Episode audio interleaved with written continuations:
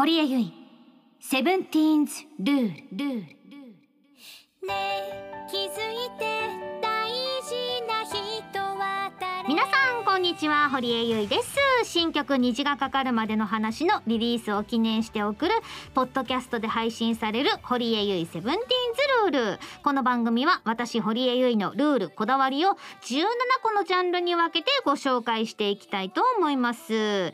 さて今回が最終回となります。ルールもね全17個のうち14個までを前回紹介できましたということで残りあと3つですよ。3つ。おいけるんじゃない？3つ。じゃあ行きましょうかね。じゃあ15個目のルールに行きましょう。こちら。お金のルール。おお急になんだ？生々しい。お金のルール。あーお金ね。お金か。しいね。いやなんか私ほらちょっとお金好きみたいなあのところもあるじゃないですか。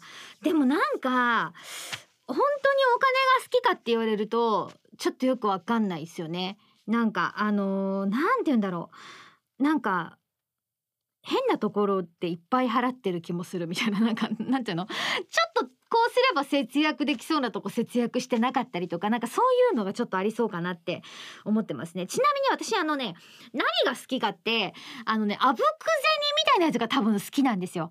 例えばあの宝くじに当たったとかあのまああんまやんないですけどなんかギャンブルで勝ったとかあの株大当たりしたとかなんかそういうのが多分すごい好きで自分でなんかコツコツあの働いてこういただいたお金っていうのはなんかすごく無限にできない感じ。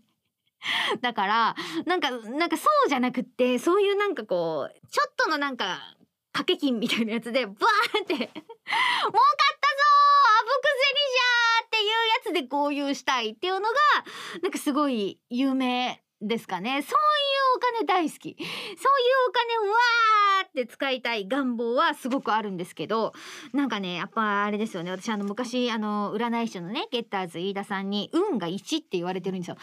運が1だから多分ねあぶく銭つかむ機会がもうないなっていう風に思っててだからそれちょっと諦めてますかね。はい。あれ諏訪さんも確か運1でしたよね。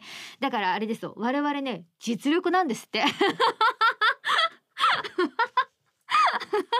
嫌な言い方。テーマはお金だし自画自賛だし。これ本当に新曲聴いてくれるかなみんな。こんな人の新曲聴きたい？聞きたいかね？虹がかかるまでの話って言われてもじゃないですかこんな話してる人の。いやだからそういうねあの、あぶく銭がやっぱあんま手に入らないから、なんかあのー結構お金に対して、なんか変なところ真面目だし、で、あと、もっと気をつけなきゃいけないところが結構ズボラだったりしてて、あんまりね、うまくないんだろうなっていう気はしてますよね。ほら、だってほら、なんかよく言うじゃないですか。そもそも、銀行に今預けてる時点で全然金利つかないからあんま良くないよみたいなやつ。も言うし。本当に上手い人はなんかね定期的にこう増えていく何かにこう投資とかして預けてるのかもしれないしであと私なんかあのなんて言うんですかね。あのまあテレビとか結構あの見るのが好きなので今いっぱいチャンネルあるじゃないですか。なんかそれがなんか絞りきれなくてあれもこれもあれもこれも入っててなんか毎月多分ねいっぱい払ってると思うんですよ。なんかそういうところとかあとなんかわかんないけどあのなんかの手続きでもうちょっとこれ安くなるのにみたいなやつを多分安くしてなかったりなんか今全然使ってないなんかジムとかに未だにお金を払ってる可能性とか。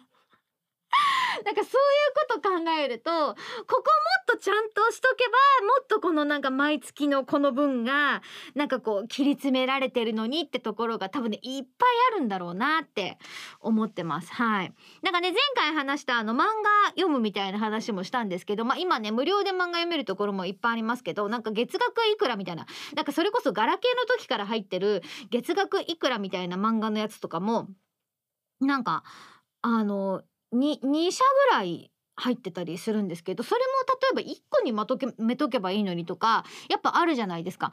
なんかあんまりね使ってないものに対してだからすっごい今ポイント溜まっててなんかすごい一巻から全部なんか一気見してやろうみたいな一気読みしてやろうって思ってますけど そういうのがあったりとかなんかねあーなんかこう変なところすごくこううまくないなみたいなあとこうなポイント貯めてるとどうのとかもあるじゃないですか多分このあのカードとかを全部1個にまとめとくとそれでポイントがついてとかもう多分すごいあるじゃないですか。なんかそういうのとかがすごい下手だろうなってちょっと思ってますね。はい。だからちょっとその辺気をつけたいなって思います。なんだろう。あと、あ、でもあんまり、そうですね。ほら、あの、このね、この回、最初の方でも話しましたけど先輩と後輩みたいなやつでそんなにだから後輩とか先輩もあんまりない感じまあ先輩はあるけど後輩とかもあんまりなくて自分も先輩な感じがしないからそれこそなんかほら後輩みんな連れて「あー飲み行くぞ!」みたいなのもないからそういうことでもまあお金をねあんま使わないですしなんかあこれなんか私が例えばこの後輩のこの分今払うって言っちゃったらもう一人のこの子もなんか払わなくちゃいけない感じになっちゃうかもしれないしみたいなこといろいろ考えたらじゃあみんなで割り勘でみたいななんか 自分の分自分で払ってみたいになっちゃったりとかなんかねそういうのが結構難しかったりとかしてだからお金の使い方ねなかなか下手なんじゃないかなって気はしてますかね。はい。でも好きなものには結構かけちゃう。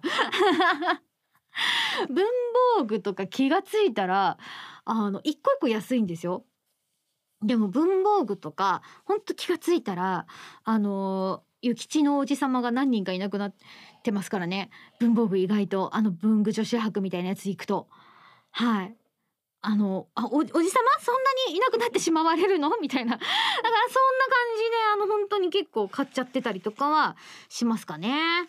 はい。ということで、えーじゃあ次行きましょうか。次、えー16個目のルールに行きましょう。こちら。アルバム制作のルール。はい、えー今回は新曲虹がかかるまでの話のリリースを記念してこの配信を行っていましたけれども私今アルバムの制作も決定していますということでね。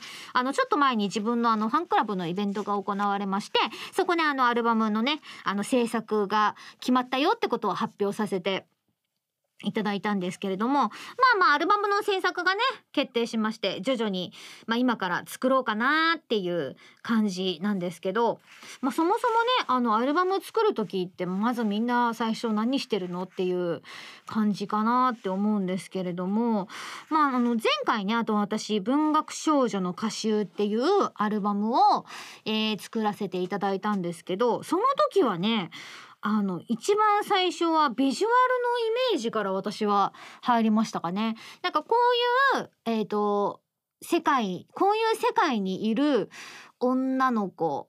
まあそれは私でもいいし私じゃなくてもいいんですけど。まあこういう世界にいるまあこういうなんかなんて言うんだろう。ちょっとあのまあ都心でもないしすごくあの景色の綺麗なあのところで育った女の子のなんか夏の風景みたいな。なんかそういう学校通ってて、まあ、通ってなくてもいいんですけどなんかそういう世界観この街海みたいな。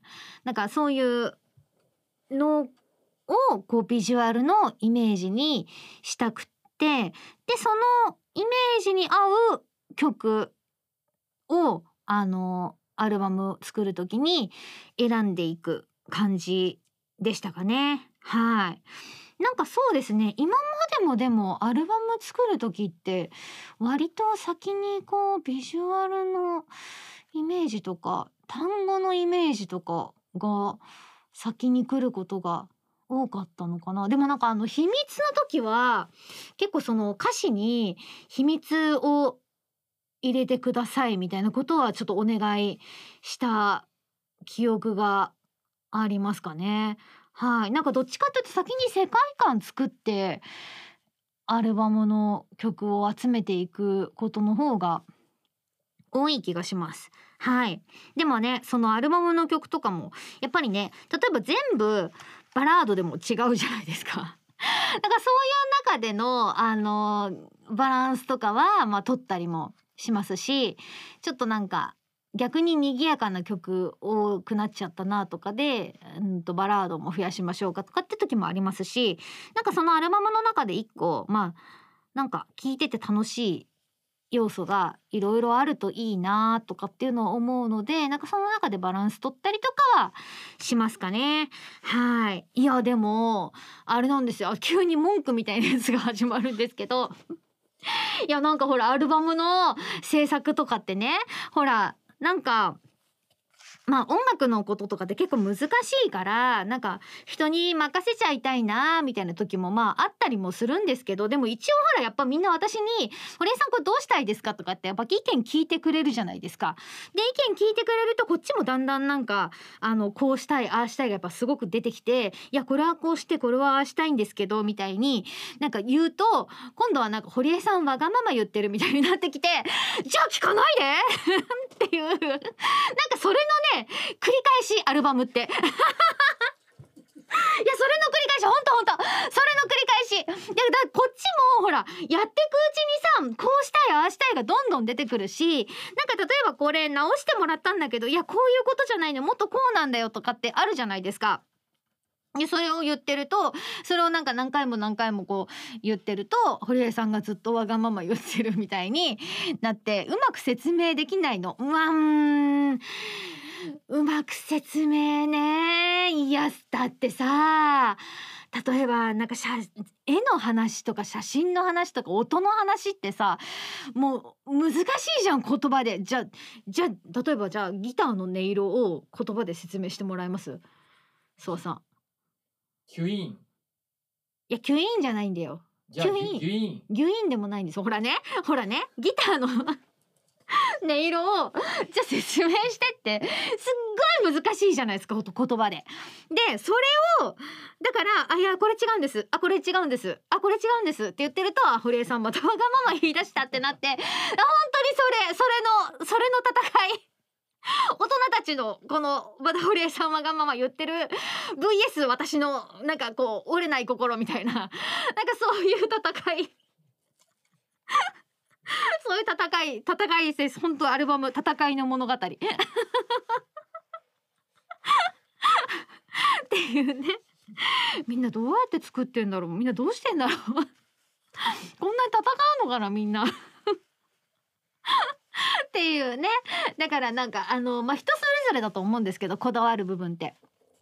でもね自分その自分のこだわりみたいなところがなるだけあのねあの届くといいなって思ってはいるんですけどね。はい。まあでも後々自分のアルバムをね見返した時とか聞き返した時とかになんかすごいこだわって作ってた部分が意外とあこれなんか別どっちでもよかったなみたいな瞬間もあるから なんかね何がそんなにあんなにこだわってたのかがよくわかんない時もあるんです。それは確か。それは確か。まあでも多分その時譲れないものは譲れないからできるだけねなんかいいもまあ本当にでもこれもあれですよ。もう全て皆さんにいいものを届けたいっていう本当本当本当本当それだけなの。本当それだけなの。だって別にそれがなかったら戦う必要ない。私別に何でもいいし。